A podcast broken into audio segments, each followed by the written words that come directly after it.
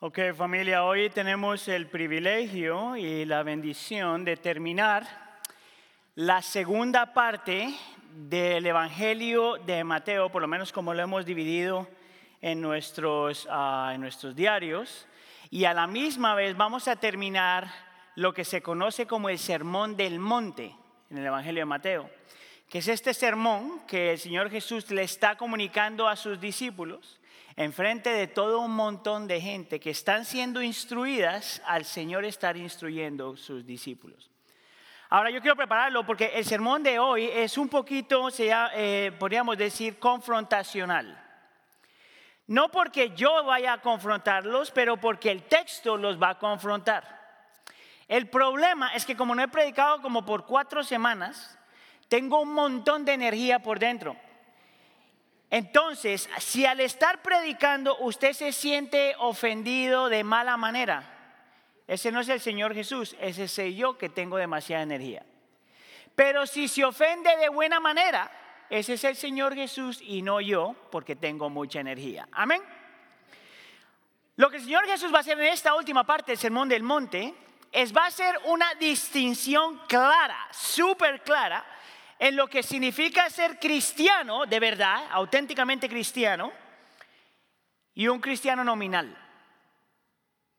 Él va a hacer una distinción de lo que significa ser creyente, un creyente auténtico de verdad, y un religioso. Él no va a hacer una distinción entre el cristiano y el no cristiano. Él le está hablando a dos grupos de personas, aquellos que son verdadera y genuinamente creyentes y aquellos que piensan que son creyentes porque hacen cosas religiosas. Es por eso que el Señor Jesús va a hablar de cuatro cosas, de dos sendas, dos frutos, dos voluntarios y dos uh, voluntades y dos ah, fundamentos. Dos sendas, dos frutos, dos voluntades y dos fundamentos. Y lo que el Señor Jesús va a decir es esto, en, en términos simples. Solamente hay un camino para coger.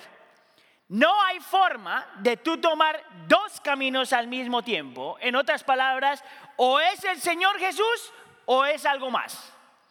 O adoras al Señor Jesús y te sometes a Él, o adoras algo más y te sometes a algo más. El Señor Jesús te va a decir claramente que tú no puedes, yo no puedo adorar a dos diferentes dioses, porque amaremos a uno y odiaremos el otro. Ahora, yo sé que para los oídos modernos esto suena un poquito, en inglés se llama narrow-minded, como que no somos, ah, tenemos problemas. ¿Cómo es? Mente cerrada, gracias Nadia. Como no está Sergio, entonces nadie está cumpliendo ese rol. Thank you.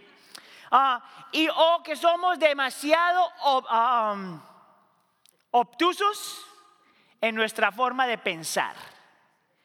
Y hasta cierto punto yo diría, sí, eso es lo que el Señor Jesús está diciendo.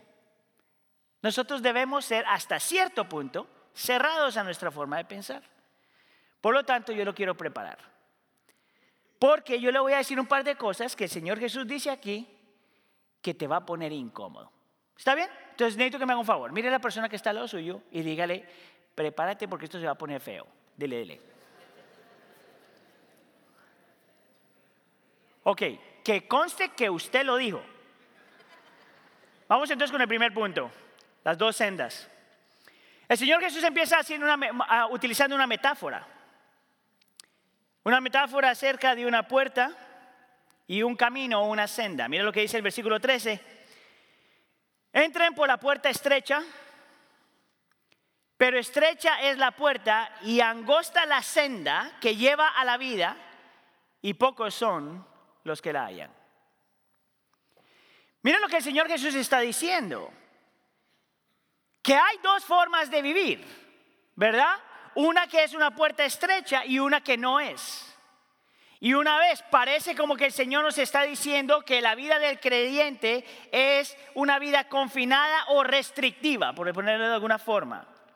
En realidad, eso es lo que yo pienso, es parte de lo que el Señor tiene en mente cuando está diciendo eso, porque la raíz de la palabra estrecha en el original significa dolor o gemir, que es bien interesante. Parte de la, una de la raíz, la raíz de la palabra estrecha significa gemir. Pero no puede ser simplemente que el Señor te está diciendo, oh, tienes como muchas limitaciones. El Señor Jesús tiene algo, algo muy diferente en mente. Tiene eso en mente, pero mucho más que eso. La palabra estrecho, porque su raíz es gemir, significa más bien algo parecido a esto.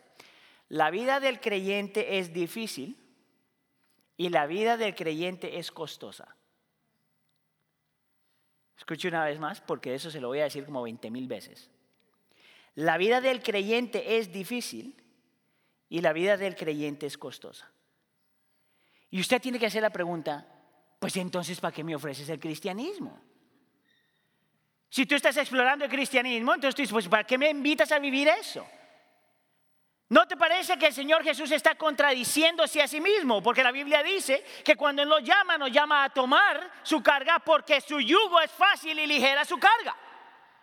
¿No te parece entonces que el Señor Jesús está contradiciendo? Ahora, si la vida del creyente es tan difícil y tan costosa, ¿por qué entonces millones y miles y miles y miles de personas todavía están entregando su vida a Cristo y están, están dispuestos a vivir por Cristo y a morir por Cristo?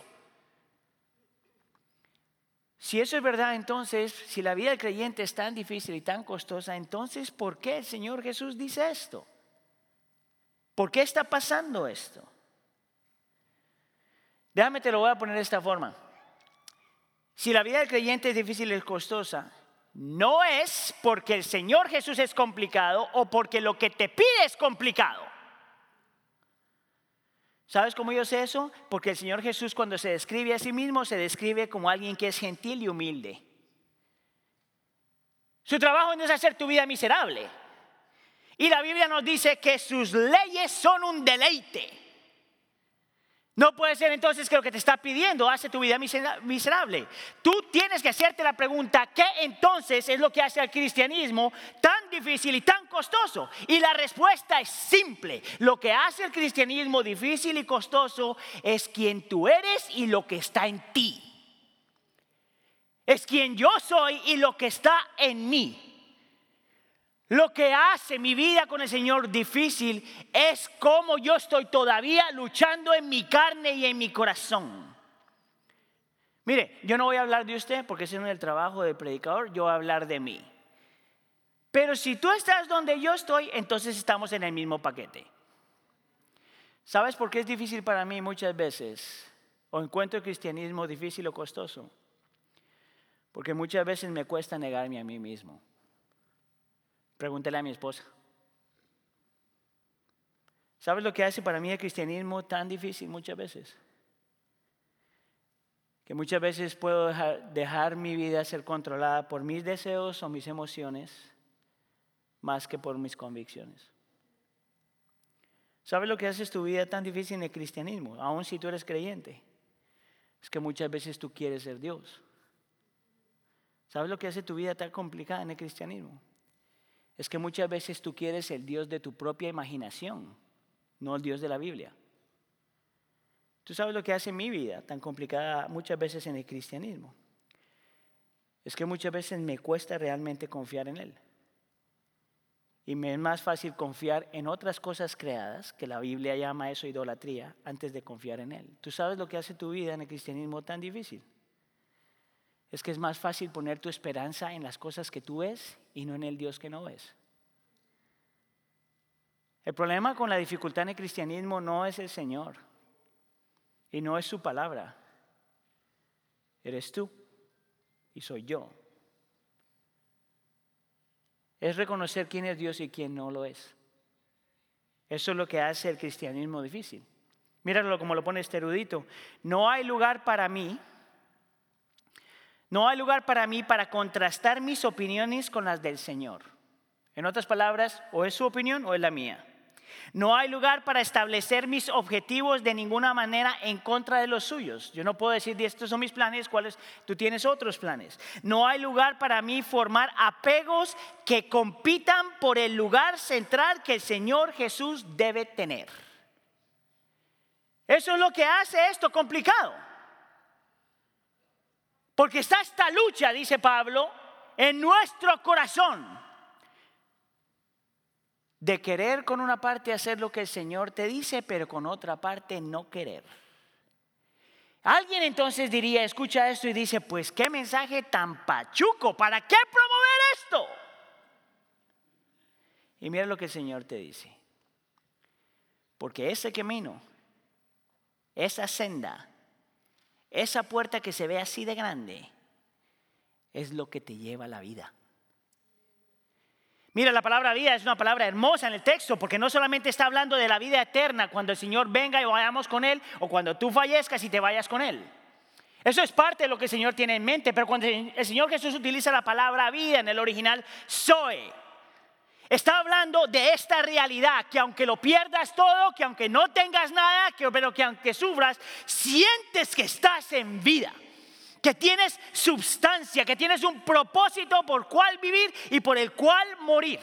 El creyente no solamente existe y sobrevive, el creyente vive aún en medio de la dificultad y el dolor y el sufrimiento. Eso solamente lo tienes cuando encuentras la vida en ese camino, en esa senda, en esa puerta.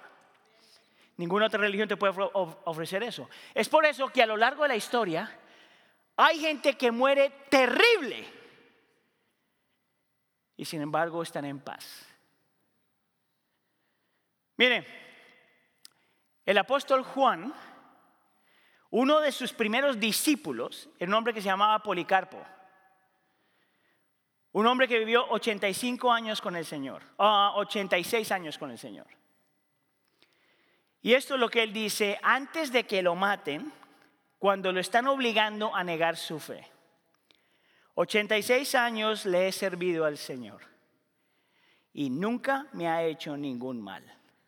¿Cómo entonces puedo yo blasfemar en contra de mi Rey y mi Salvador? Eso es vida. Eso es encontrar la vida. Eso es el saber que a pesar de que el Señor te llama a esta senda estrecha, al final de esa senda hay algo mejor que cualquier otra cosa que puedas sostener o tener en este lugar. Mira, si tú no tienes eso, entonces tiene lo opuesto. En el versículo 13 dice, porque ancha es la puerta y amplia es la senda que te lleva a la perdición y muchos son los que entran por ella. Señor Jesús dice, tienes dos opciones, o tienes esta senda o esta senda. La senda que es ancha y amplia se ve bien, siente bien, huele bien, promete bien. Pero al fin y al cabo te lleva a tu propia destrucción. ¿Por qué? Porque tu peor enemigo eres tú mismo. ¿Cómo tú vas a confiar en ti? Yo no confío en mí. Por eso cuando la gente me dice, confía, sigue tu corazón, todo dentro de mí dice, por favor, no lo hagas. Sigue tus sueños, confía en tu corazón. Si el Señor me llama a morir, a mí mismo. Y usted no sé si se acuerda, hace años a una película que se llamaba Durmiendo con el enemigo. Espero que no haya visto esa película. Lo que me llamó la atención de esa película era el título. Porque el título dice, obviamente en la película, Durmiendo con el enemigo es tu esposo o tu esposa. Pero esa no es la forma como tú tienes que interpretar eso a la luz de la escritura. Tu peor enemigo es el cuate con el que tú estás durmiendo en tu corazón. Ese es el que te lleva a tu propia destrucción. ¿Por qué el Señor te dice esto? ¿Porque quiere hacer tu vida miserable? ¿Porque quiere que sufras? ¿Porque quiere librarte del gozo de la vida? No, porque quiere que tengas vida. No solamente allá, pero aquí. Donde vale la pena, la pena vivir con Él y para Él aunque no tengas nada. Dos sendas, solo una de verdad. Ahora, la pregunta que nosotros tenemos que hacer es, ¿cómo sabemos nosotros, cómo sabes tú si Cristo realmente es, es, tu senda? Lo que me lleva al punto número dos, dos frutos. Y el Señor Jesús lo que va a hacer aquí es va a utilizar um, a, estos líderes religiosos o líderes espirituales como ejemplo de lo que nosotros no debemos ser. Entonces, por ejemplo, en el versículo 15 dice, cuídense de los falsos profetas que vienen a ustedes con vestidos de ovejas, pero por dentro son lobos rapaces. Pon atención en esto porque te muestra a estos líderes religiosos que aunque externamente se ven bien vestidos de ovejas, ¿a quién no le gusta la oveja? Por dentro son lobos rapaces. Y tú haces la pregunta, ¿de qué está hablando el Señor Jesús ahí? Porque te está diciendo a alguien, y te lo voy a mostrar más más adelante, pero alguien que hace todas las cosas bien. Se ven bien, huelen bien, pero por dentro completamente perdidos. ¿Tú sabes lo que el Señor Jesús está hablando ahí? De las motivaciones del corazón. Escúchame iglesia del pueblo. Tú puedes y tienes la capacidad de hacerlo todo bien. Y tu motivación ser completamente incorrecta. Es posible que tú vengas a la iglesia, es posible que tú leas la Biblia, es posible que sirvas, es posible que des un montón de dinero, es posible que hagas todas las cosas, que se vea bien y que tu motivación sea completamente incorrecta. Este es el problema con esto. Que eventualmente esas motivaciones van a dar fruto y ese fruto al Señor no le va a gustar. ¿Sabes cómo yo sé eso? Porque eso es lo que dicen los versículos 16 al 18. Por sus frutos los conocerán. Versículo 17. Así todo árbol bueno da buen fruto, pero el árbol malo da frutos malos. Un árbol bueno no puede producir frutos malos, ni un árbol malo puede producir frutos buenos. Lo que el Señor de Jesús está diciendo, que tus motivaciones, la razón por la que tú haces lo que haces, realmente importa. No solamente lo que haces. Que tus motivaciones eventualmente van a dar fruto. Y depende de donde esté tu corazón, donde estén tus motivaciones, ese va a ser tu fruto. Las motivaciones importan. Diga conmigo motivaciones. Las motivaciones importan. Porque las motivaciones están en el corazón. Y si el corazón no cambia, las motivaciones no cambian. Y por lo tanto, ese va a ser tu fruto. Mira, una de las cosas, una de las quejas más grandes que yo tengo con el cristianismo, vamos a decirlo de esta forma, cristianismo moderno, es que tenemos toda esta idea que lo que más importa es lo que tú haces. Tú eres lo que haces, dice alguien. Y tenemos esa idea, esa filosofía de vida que se ha sacado del mundo se ha filtrado en la iglesia y hay mucho creyente que piensa que está bien porque hace un montón de cosas religiosas. Es más, nosotros pensamos que porque hacemos muchas cosas buenas, nuestro corazón está cambiando. ¿Qué si yo te digo, iglesia, que es posible hacer todas las cosas bien y sin embargo no cambiar? Porque simplemente es comportamiento. ¿Quieres que te lo pruebe? Como nuestros estudiantes ah, adolescentes están de viaje, vamos a hablar de ellos por un segundo. ¿Está bien? ¿Cuántos de ustedes son padres? De adolescentes. Ahorita voy a volver con ellos, pero mira aquí. Yo he aprendido, Heidi y yo hemos aprendido que nosotros sí podemos modificar el comportamiento de nuestras niñas. Es más, nos hemos vuelto unos expertos. Yo ya tengo ya casi 18 años de experiencia. Me he vuelto un experto de cómo modificar su comportamiento. Y utilizo dos herramientas, dos técnicas que se las voy a dar, mire, free. Uno, si tú quieres realmente modificar el comportamiento, utiliza el miedo. Oh, a mí se me hace que algunos de ustedes ya utilizan ese. ¿Tú sabes lo que eso significa? Cuando tú le dices a tu hijo o tu hija, si te portas mal, te voy a pegar. Si te portas mal, te voy a hacer esto. Si te portas mal, te quito. Yo, esto es lo que yo he descubierto, que yo he compartido. Lo mejor que funciona para mí es cuando le digo a mis niñas, si te portas mal, te quito el teléfono. Usted hubiera visto la reacción de estas niñas como si acabo de decirles que se van al, infierno. Pórtate mal, te quito el teléfono y ella... ¿Sabes qué pasa? Modifican su comportamiento. Me limpian el cuarto, ayudan a limpiar la casa, hasta se bañan. Mentiras, mis niñas son bien limpias. Ah, pero ves cómo si funciona. ¿Cuántos de ustedes han utilizado eso alguna vez? Levanten la mano. Hay otra técnica aún mejor. Esta es más moderna. Esta que te, di, te dije es casi casi lo que el grupo tradicional hace. La gente moderna se ha descubierto algo mejor. La segunda técnica es el orgullo. Es cuando tú le dices a tus hijos, si cambias, te va a ir bien en la vida. Si cambias, vas a ser alguien en la vida. Si cambias, la gente te va a admirar y respetar.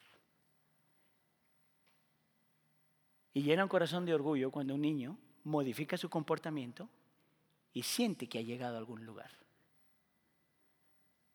¿Sabes cuál es el problema con eso? Que puede irle bien en la vida y su corazón estar lejos del Señor. Y puede limpiar la casa para no ser castigada y su corazón estar lejos del Señor. Las motivaciones importan. Tus motivaciones importan, mis motivaciones importan, no solamente el comportamiento. Tus motivaciones importan y te voy a mostrar dos ejemplos, uno en la Biblia y uno fuera de la Biblia. ¿Sabías tú que hay todos unos estudios ahora que están analizando por qué es que hay tantas parejas que han pasado por dificultades en su matrimonio, donde una persona está fallando y la otra persona está ahí para servir y ayudar y apoyar?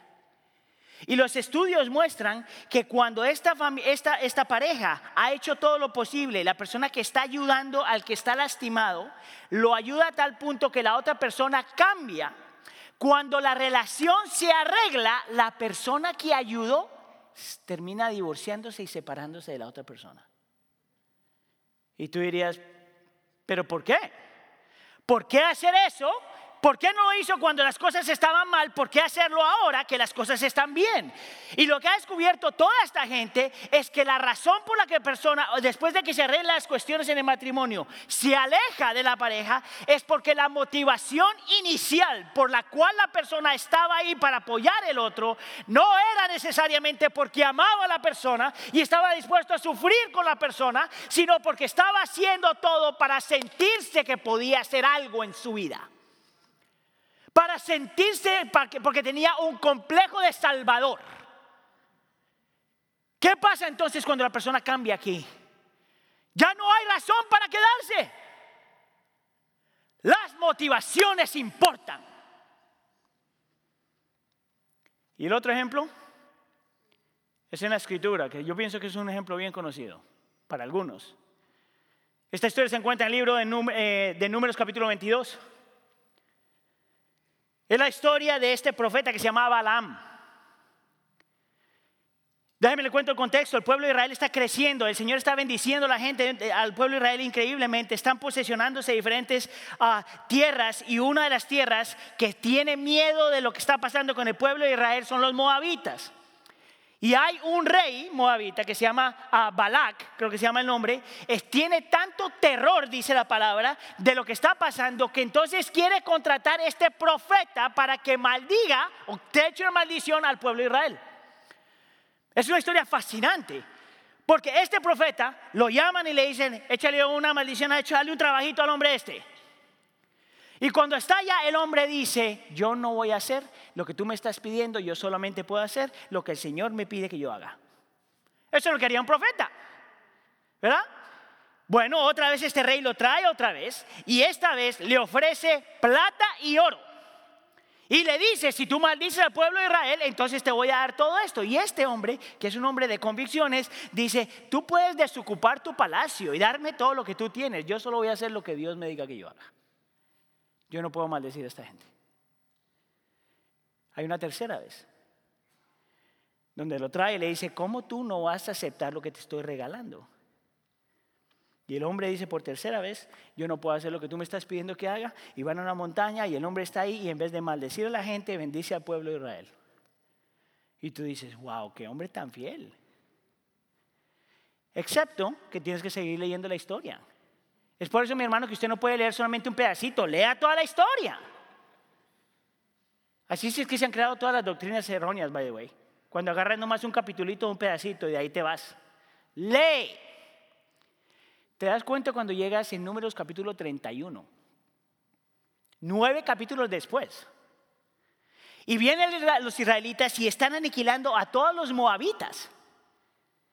Y entre los que mataron aparece un hombre, Balaam. Y tú dices, ¿what? No fue el profeta que hizo esta bendición, trajo esta bendición sobre el pueblo de Israel bendijo al pueblo de Israel. ¿Por qué aparece entre la gente que fue aniquilada? Bueno, el texto te dice que este hombre superficialmente hizo todo lo correcto. Pero él encontró la forma de cómo maldecir al pueblo de Israel sin él maldecirlos. Mire, esto me da un temor a mí por mi corazón. Es posible maquinar algo en tu corazón pensando que estás bien con motivaciones completamente incorrectas. ¿Sabes lo que hizo este hombre? Brillante en su maldad. Él sabía que el pueblo de Israel era muy bueno con las armas. Sabía muy bien manejar las armas, sabían que el pueblo de Israel iba a destruir los enemigos pero también sabía que el pueblo de Israel no sabían cómo manejar su corazón. ¿Sabes lo que hizo? Le dijo a las mujeres moabitas que sedujeran a los varones israelitas. And they did. Lo hicieron y así el pueblo de Israel fue infiel a su Señor por el consejo de Balaam. ¿Sabes por qué? Porque aunque superficialmente él hacía todo bien, en su corazón, dice Pedro, amaba más las riquezas y encontró la forma de traer maldición sin él maldecir.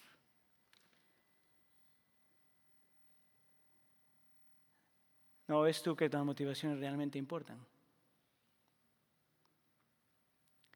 El Señor no está impresionado simplemente con lo que tú haces. El Señor quiere tu corazón. Porque en tu corazón es donde están tus motivaciones. La diferencia entre el cristiano y el religioso es que el cristiano realmente quiere vivir para la gloria del Señor y sus motivaciones es la gloria de Dios. Pero el religioso se conforma simplemente comportarse bien y hacer las cosas bien, aunque sus motivaciones sean incorrectas. Ahora, solo hay una forma, solo hay una senda, es el Cristo Jesús. Y de la única forma que tú sabes si estás caminando en esa senda es si tú realmente aprendes a mirar tus motivaciones y por qué haces lo que haces. Pero la pregunta que tienes que hacer es, ¿cómo entonces tú le haces para ver si tus motivaciones son correctas? Porque parte de la lucha del corazón es que cuando tú miras tu corazón, tú mismo te convences que tu motivación es correcta. Una vez más, cuando yo digo que usted es su peor enemigo, estoy, estoy convencido que esa es la realidad. Nosotros mismos podemos convencernos de que estamos bien. Yo lo que quiero hacer ahora es ayudarte cómo tú ver si tus motivaciones son correctas para que tu fruto sea correcto. Punto número tres. Dos voluntades. Ahora, el Señor Jesús sigue la conversación o la plática acerca de estos falsos profetas que hacen todo superficialmente bien, pero que no están tan bien. Y Él nos va a dar una, descripción de cómo ellos se veían a sí mismos como gente que estaba bien. Mira lo que dice en el versículo 21. No todo el que me dice, Señor, Señor, entrará en el reino de los cielos, sino el que hace la voluntad de mi Padre que está en los cielos. Ahora es bien interesante porque Él está diciéndole a, ellos algo que es práctica de esta gente. Cuando en la Biblia, en el, Nuevo Testamento en específico, pero está todo a lo largo de la Biblia, ah, en algunos lugares, pero cuando la Biblia en el Nuevo Testamento en específico utiliza la misma palabra dos veces, es para hablar, es para demostrar intensidad. ¿Verdad? Entonces lo que está haciendo el Señor Jesús es que le está diciendo a estos falsos profetas que esta gente están convencidos de que realmente aman al Señor. Señor, Señor. Era alguien que si estuviera aquí, nosotros lo ponemos ese cuate a predicar. Porque una convicción criminal, una unción criminal, hasta chistoso sale. Y el Señor Jesús dice, si ustedes hablan muy bien y son medio intensos y parece que creen lo que creen, pero hay algo que no está bien. Ahora, el Señor continúa y les dice esto en el versículo 22. Pero muchos me, dirán en aquel día, cuando el Nuevo Testamento utiliza esa frase, el Evangelio está utilizando esa frase, Está hablando del día del juicio, cuando el Señor Jesús llega y todos estaremos enfrente de Él. Muchos me dirán aquel día, Señor, Señor, no profetizamos en tu nombre y en tu nombre echamos fuera demonios y en tu nombre hicimos muchos milagros. Fíjese bien lo que dice esta gente.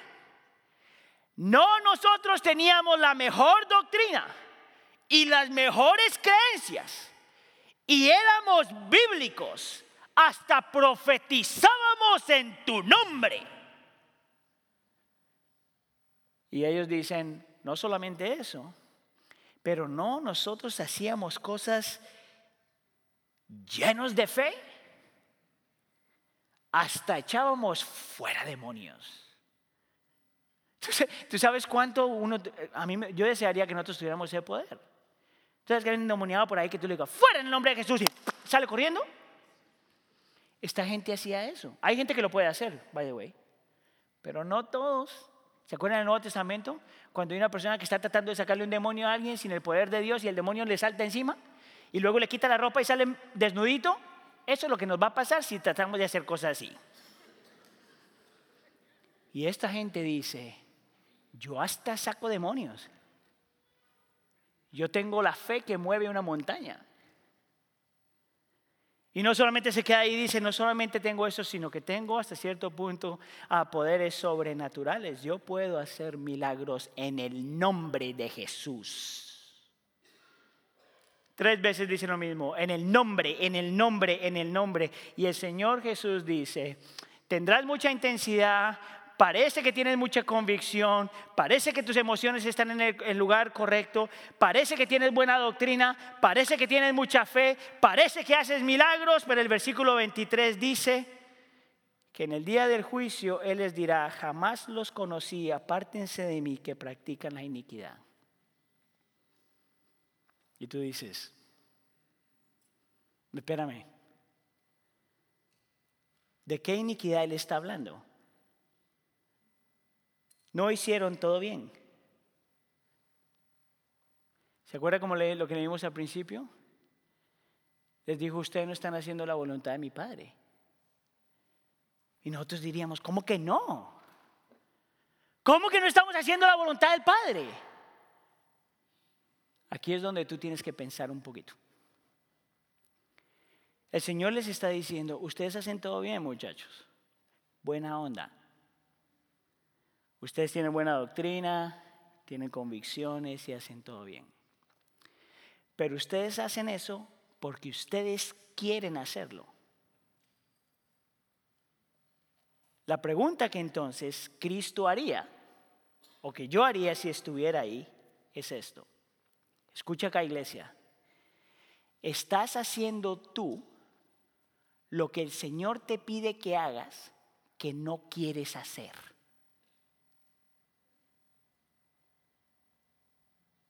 Es la voluntad, está la voluntad del Padre cruzando, lastimando, oyendo en contra de tu voluntad. Estás haciendo lo que tú te gusta hacer. O estás haciendo lo que el Señor te pida que hagas. Ese era el problema de esta gente. Hacían todo bien porque querían hacerlo, pero lo que el Señor les pide que hicieran, que no querían hacer, simplemente no lo hacían y se convencían a sí mismos que porque estaban haciendo tantas cosas bien, entonces estaban bien. Y el Señor Jesús dice, apártate de mí, yo ni siquiera los conozco. Interesante que Él nos dice, ustedes no me conocen. Yo no los conozco. Porque mi voluntad no está cruzando tu voluntad. Mira, hay, un erudito que se llama um, Daniel Doriani, está en, un seminario que se llama Covenant Theological Seminary.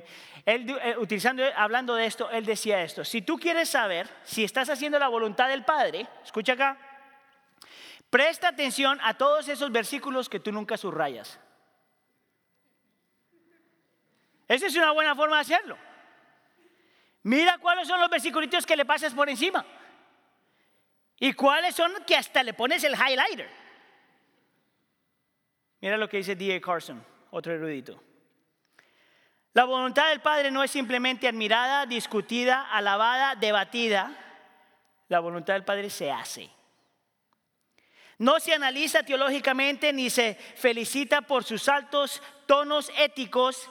La voluntad del Padre se hace. Jan Stott, otro erudito, dice, la pregunta no es si decimos cosas amables, corteses, ortodoxas, entusiastas acerca de Jesús, ni tampoco si escuchamos sus palabras, las estudiamos, meditamos y memorizamos hasta que nuestras mentes estén llenas de su enseñanza. Donde se ve con dónde estamos es si hacemos lo que decimos y hacemos lo que sabemos. Es decir, si el Señor Jesús, si el Señor Jesús que profesamos es una de las grandes realidades, si el señorío del Señor Jesús que profesamos es una de las grandes realidades de nuestra vida.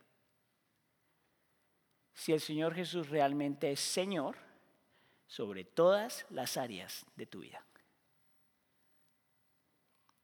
Lo peor que tú puedes hacer para tu corazón es engañarte de que porque estás bien aquí, puedes ignorar otras cosas que el Señor te está pidiendo. Mire, yo como predicador, pastor, puedo hacer esto bien. Pero si hay un área en la vida de mi corazón que el Señor me está pidiendo que deje y no dejo, estoy tan mal como los falsos profetas. Si su voluntad no cruza tu voluntad. Si tu voluntad no se, rinde a su voluntad, a lo mejor estás más cerca de ellos de lo que tú piensas. ¿Por qué el Señor diría eso? Porque quiere lo mejor para ti. Y porque la voluntad del Señor, aunque no se sienta, es la mejor voluntad. Es por eso que Romanos capítulo 12 dice que la voluntad del Padre es buena, ah, buena, agradable y perfecta. Todo lo que te pide el Señor, todo lo que te pide que hagas y todo lo que te pide que dejes es bueno, agradable y perfecto, aunque no lo sientas. Mire, te voy a dar otro ejemplo con lo de los padres. Mire, si usted tiene padres, si usted tiene hijos adolescentes, yo estoy seguro que a usted le ha pasado esto, por lo menos una vez. Pero como padre de adolescentes, dos adolescentes, esto no me pasaba tanto cuando ellas eran chiquitas. Pero entre más han crecido, más pecadores se han vuelto. Y más entonces me doy cuenta de cuánto todos tenemos esta lucha por dentro. Entonces hay veces que Heidi y yo nos sentamos con ellas y estamos hablando de un tema serio, cualquiera que sea, y nosotros le decimos, ah, ah, mami, no hagas esto porque no te va a ir bien con esto. O haz esto porque, lo, que es, porque es lo mejor para ti. Mire, y, a lo mejor son solo mis niñas, ¿verdad?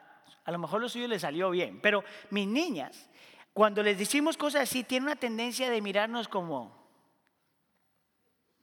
como si acabamos de, decir la cosa más ignorante en toda la vida. Y de ahí me dicen algo así. Papi, es que tú no sabes. Es, como que me empiezo a convertir en el, ¿cómo se llama? el hombre verde ese, por dentro. Porque yo he estado ahí. Yo he visto las consecuencias de estar ahí. ¿Sabes qué es lo interesante? Que lo que mis niñas en algún punto de su vida me han hecho a mí, yo se lo ha hecho al Señor.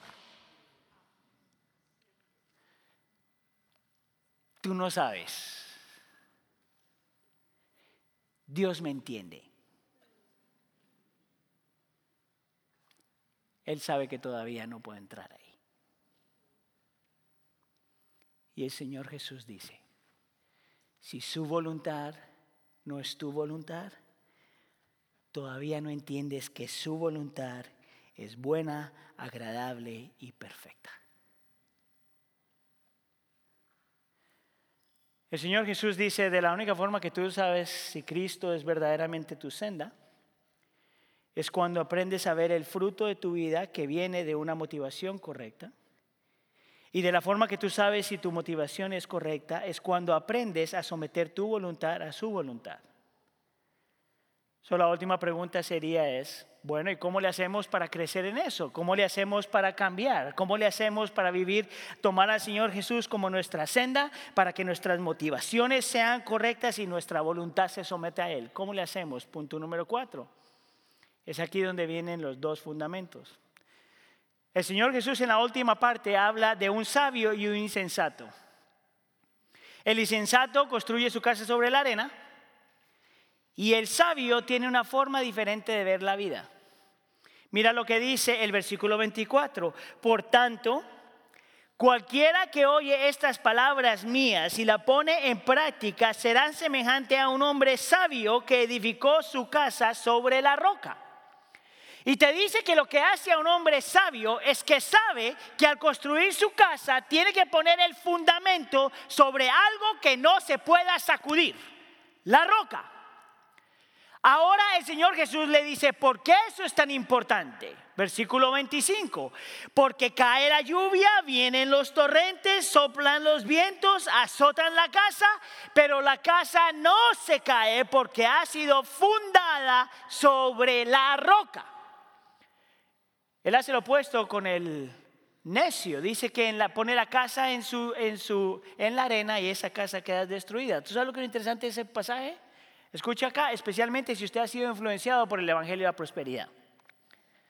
El Evangelio de la Prosperidad te dice que si te portas bien, si tu comportamiento es bien o es bueno, si das mucho dinero, si te portas bien, el Señor te quita los problemas. Lo que el texto te dice es que el sufrimiento le llega al necio y al sabio. La lluvia le llega a todo el mundo. El viento le llega a todo el mundo. El torrente le llega a todo el mundo. El sufrimiento le llega a todo el mundo, aunque sea sabio. Hello. La diferencia es dónde está tu fundamento y quién es tu roca. Y cuando el Señor Jesús está hablando de eso, tiene que estar hablando de sí mismo. Es por eso que Corintios cuando habla de Cristo habla como de nuestra roca. La piedra angular, dicen los evangelios. Él es la roca. De la única forma que tú puedes decidir que para que Cristo sea tu senda. De la única forma que tú aprendes a que tus motivaciones sean correctas y rindes tus motivaciones para que tu fruto sea correcta. De la única forma que tú puedes aprender a que tu voluntad sea la voluntad de Dios es cuando Cristo se vuelve realmente, realmente tu fundamento, tu roca. Escucha aquí iglesia, porque esto fue lo que dijimos durante nuestro tiempo de oración. Tú sabes por qué esta imagen es tan increíblemente preciosa. Es porque, si tú sabes algo de construcción, la casa no sostiene el fundamento. El fundamento sostiene la casa. Por lo tanto, lo que Cristo está diciendo es que aunque venga la lluvia, venga el torrente, venga el dolor, venga el sufrimiento, venga lo que venga, no es tanto que tú te agarras de Cristo, pero que Cristo se agarra de ti es cuando tú miras eso, es cuando tú abrazas eso, que entonces Cristo cada vez más se vuelve en tu mejor senda y tus motivaciones cambian poco a poco para que tengas un buen fruto y tu voluntad aprende a rendirse a su voluntad. Mire, hay un teólogo que se llama J.I. Packer, que su esposa le está dando demencia y se está olvidando cosas. Y ella se acerca a él un día y le dice, lo que me preocupa más es que llegue a un punto donde ya no me acuerde de Cristo. A lo que J.I. Packer responde, lo que más importa no es que tú te acuerdes de Cristo, sino que Cristo nunca se olvide de ti. Eso es lo mismo que podíamos decir. Lo que más importante no es que tú te agarres de Cristo, sino que Cristo se agarró de ti. ¿Tú sabes por qué hizo eso? ¿Sabes tú cómo eso es verdad para el creyente? Porque Cristo tuvo que absorber la lluvia, la tormenta, el torrente. ¿Cuándo? Cuando llegó a la cruz del Calvario. ¿Por qué? Porque era la voluntad del Padre que el Hijo sufriera en nuestro lugar. Porque Cristo no sufrió simplemente la lluvia de la vida y el sufrimiento de la vida y el dolor de la vida. Cristo Jesús llega a la cruz del Calvario para recibir el torrente de la ira de Dios, la ira que tú y yo merecíamos. Y es porque Él llega a ese lugar y, el torrente lo tumba y muere. La razón por la que tú y yo estamos acá.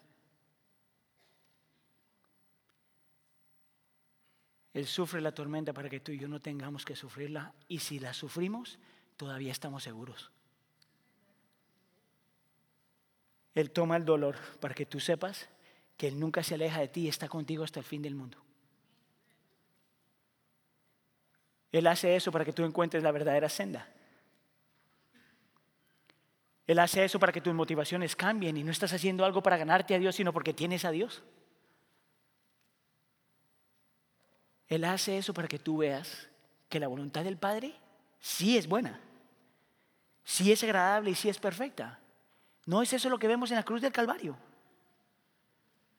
Dios sí es bueno, envía a su Hijo a morir en tu lugar. Sí es agradable porque logró hacer por ti lo que tú no podías hacer por ti mismo. Y sí es perfecto porque ganó tu salvación. He ahí donde tu corazón cambia. Escuche. El Señor Jesús a lo largo de esto hace simplemente una apelación y solamente una. Escoge. Tienes dos opciones. Escoge. Escoge a Cristo. Escoge adorarlo a Él. Escoge someterte a su voluntad. Escoge ese fundamento. Tú solamente tienes dos opciones. Si tú eres creyente, tu trabajo es seguir escogiéndolo a Él. Y si tú no eres creyente todavía, el Señor quiere que lo escojas a Él porque solamente ahí encuentras vida, verdadera vida. Vamos a orar.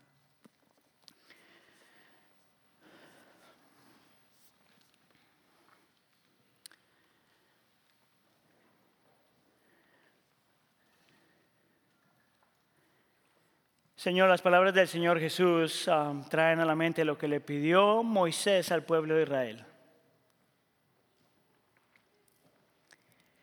Tienes enfrente tuyo la vida y la muerte. Tienes enfrente tuyo la bendición o la maldición. Escoge la vida. A la misma vez viene a la mente, Señor, las palabras que Pedro le dijo al Señor Jesús. ¿A quién más iremos si solamente tú tienes palabras de vida eterna? Señor, yo te pido que independientemente de donde estemos en nuestra relación contigo el día de hoy, nosotros te escojamos a ti.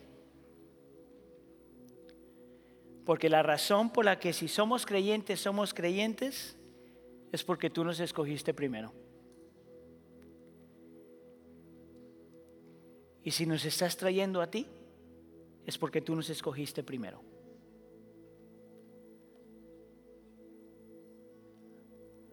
Ayúdanos, Señor, a ver lo que tenemos que ver.